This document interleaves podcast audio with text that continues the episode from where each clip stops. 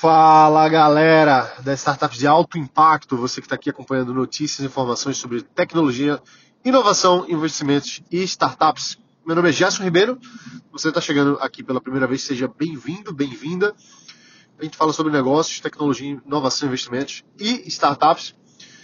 O objetivo das startups é crescerem, é terem alto impacto. A gente já falou aqui inúmeras vezes o que é alto impacto, é você conseguir ter produtos, serviços que realmente atinjam uma grande massa de pessoas. Então eu vejo muito no Brasil, principalmente, a mentalidade brasileira.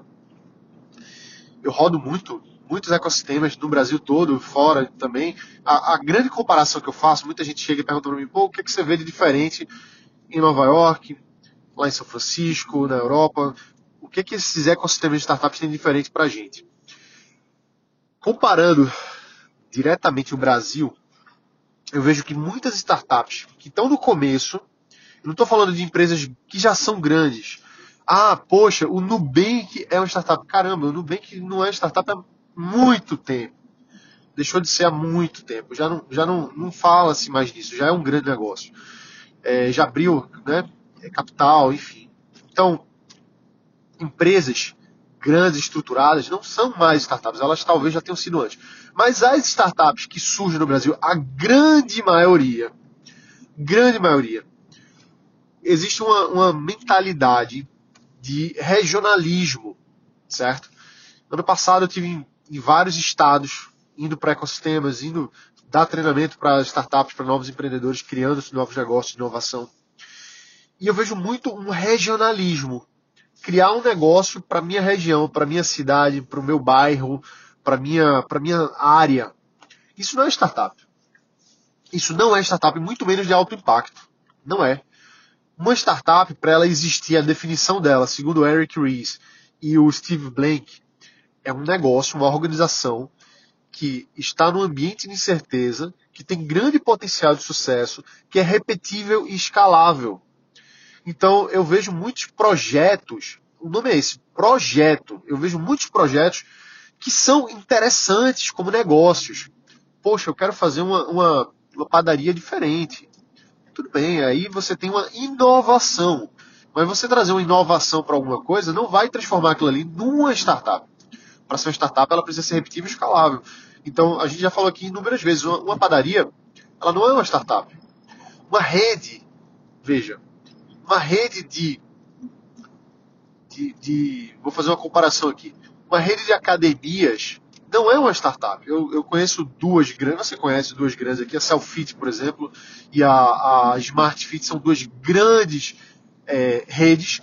Elas nunca foram e nunca serão startups. Elas são negócios que existe uma, uma, uma escala, não é nem uma escalabilidade, porque não tem escala.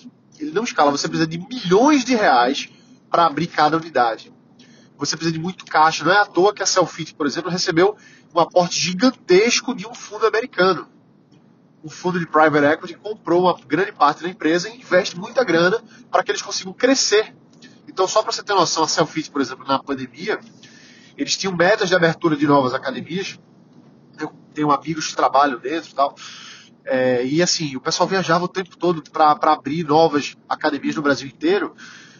E com a pandemia ficou mais difícil fazer obra, não tinha muito material. Então eles precisaram ir para um outro caminho para bater meta de abertura de novas unidades. Qual foi a, a, a chance que eles tiveram? Eles compraram academias locais. Então, várias academias locais elas foram compradas por milhões de reais. Ou seja, eles tiveram que pagar extra, ao invés deles construírem e fazer, eles precisaram comprar para bater meta de abertura de novas unidades. Isso é startup? Não é. Isso está errado como negócio? Não. Isso é um excelente negócio? Sim. Você está ganhando mercado, você quer se tornar primeiro, segundo do Brasil, você quer crescer, quer talvez abrir capital, não tem problema, mas não é startup. Por quê? Uma startup ela não exige um grande aporte financeiro para se abrir um novo negócio. Você inicia. Aí você pode dizer assim, poxa, mas a startup não levanta tanto capital? Sim. Porém, ela levanta para ela conseguir crescer de forma escalável exponencial. Uma, um crescimento de, academia, de rede de academia não é exponencial. Porque eu abrir uma unidade não vai me crescer no longo prazo, exponencialmente a minha quantidade de usuários, porque eu tenho um teto máximo para cada unidade. Vamos dizer que uma unidade da XFIT, vamos chamar assim, ela consegue atender no máximo 4 mil clientes. Ela não consegue atender 100 mil clientes. Já numa startup, você pega aquele mesmo capital que você investiu para abrir aquela academia ali, vamos dizer assim, 5 milhões de reais. Com 5 milhões de reais, você consegue ir de 2 mil clientes para 5 mil clientes, para 100 mil clientes, para 1 milhão de clientes com aquele mesmo capital. Eu estou fazendo um exemplo grosseiro aqui, tá? Não quero dizer que necessariamente você vai investir X mil e vai retornar, não tem nada a ver. Estou fazendo um, um, um, rascunho aqui só para você entender a grosso modo como é que funciona o, o modelo de cada um tipo. Então, voltando para o regionalismo, ah, eu quero abrir um negócio regional aqui da minha startup, minha startup atende local, eu não vou falar para ninguém da região ficar com raiva, ah, mas atende X estado aqui, atende meu estado, atende minha região. Não é startup, não é repetível, não é escalável, não, não vai crescer exponencialmente, não vai atender uma demanda de milhões de usuários, então não, não atende, certo? A gente precisa ter a, a noção, e é o que eu falei agora há pouco, não tem problema nenhum você abrir uma rede de academias e ser a maior rede de academias do Brasil e crescer e abrir capital na bolsa. Maravilha, maravilha. Isso aí é um grande negócio, um negócio bilionário. Isso é maravilhoso.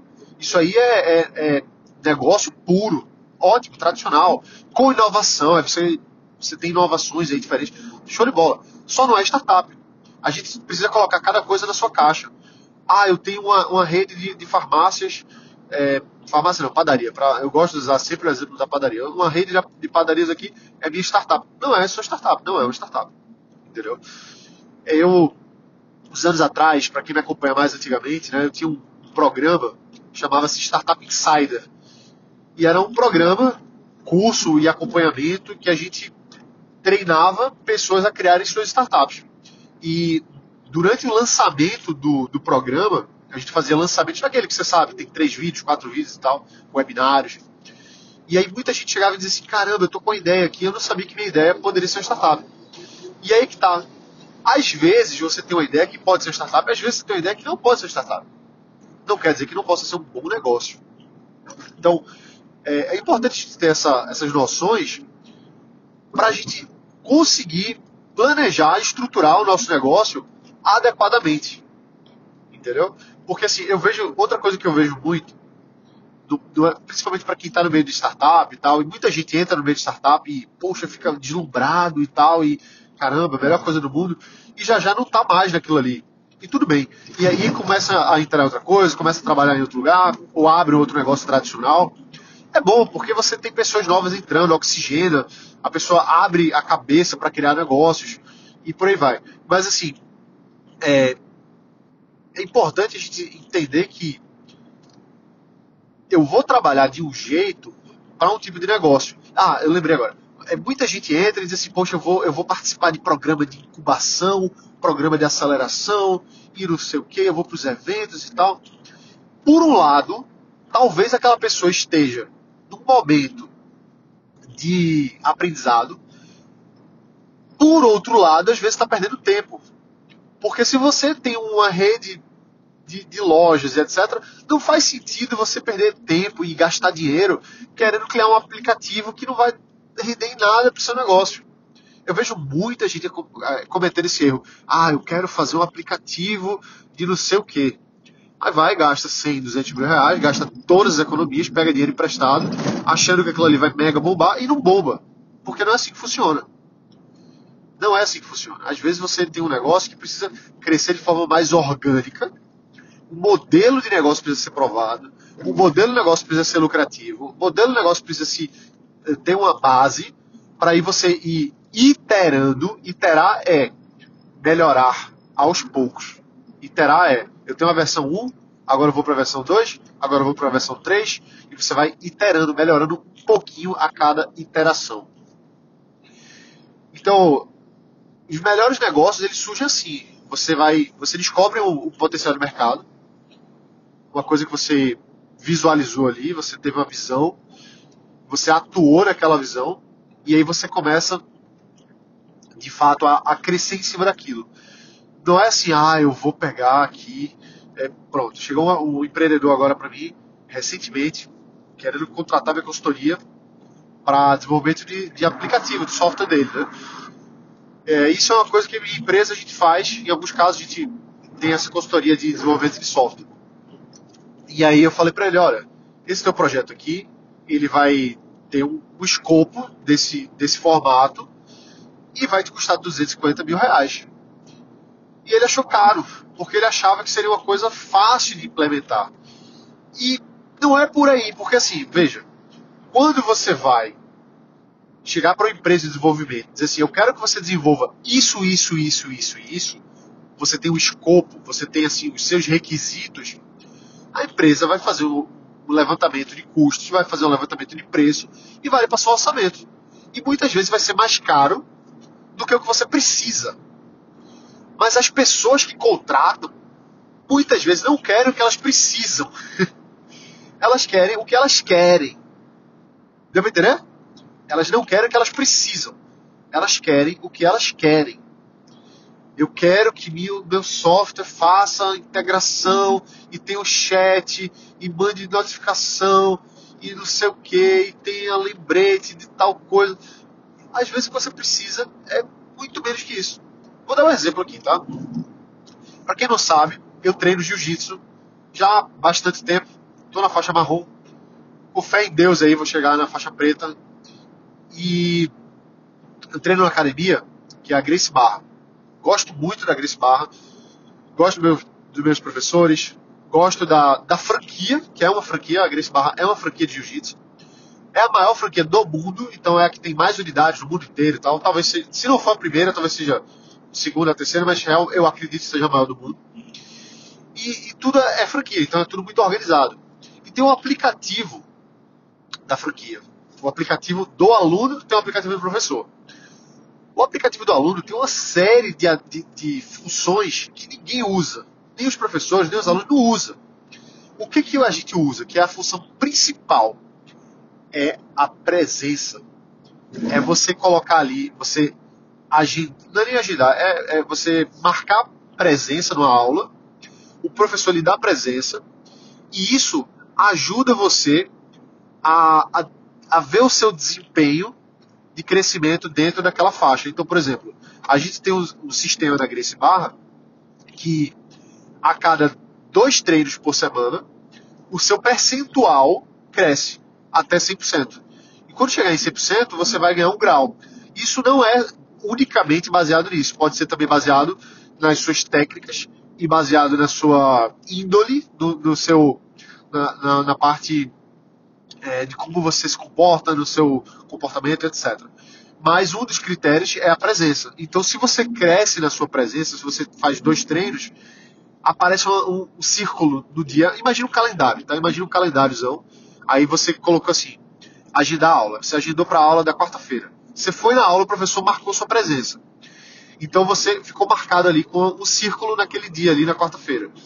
Se você tiver duas aulas na semana, tem uma barrinha de percentual, como se fosse a barrinha de um jogo, que cresce X% toda, toda semana que você vai, pelo menos duas vezes por semana. Isso é uma puta gamificação. Super simples, super fácil. Não tem, não tem prêmio, não tem nada demais, mas você viu ali as duas, as bolinhas ali nos dias que você foi, e o percentual da semana vai crescendo. Então é um, é um orgulho para o aluno mostrar para outras pessoas, publicar no Instagram, um print da tela mostrando assim, olha, essa semana aqui eu fui seis vezes, eu fui de segunda a sábado. Ah, tinha outro cara que ele, o cara era muito presente. Eu, eu sou muito presente nas aulas, mas esse cara era mais que eu. Eu vou dizer que eu ia três, quatro, cinco vezes por semana. Esse cara ia cinco vezes por semana sempre. Na época não tinha treino no sábado. E ele sempre publicava no Instagram dele a, o, o, o aplicativo lá com, com, a marcação de todos os dias lá, o círculozinho de todos os dias. Isso é um, tem um efeito do, do, comportamentalismo muito grande, a psicologia comportamentalista que faz induzir no indivíduo a repetição daquele comportamento e faz com que aquele aplicativo tenha uma função muito poderosa, que faz com que o aluno vá para a aula. Então, vê que coisa interessante o, o que eu quero, a, a história final todo isso aqui é para explicar o seguinte: tem várias funções no aplicativo.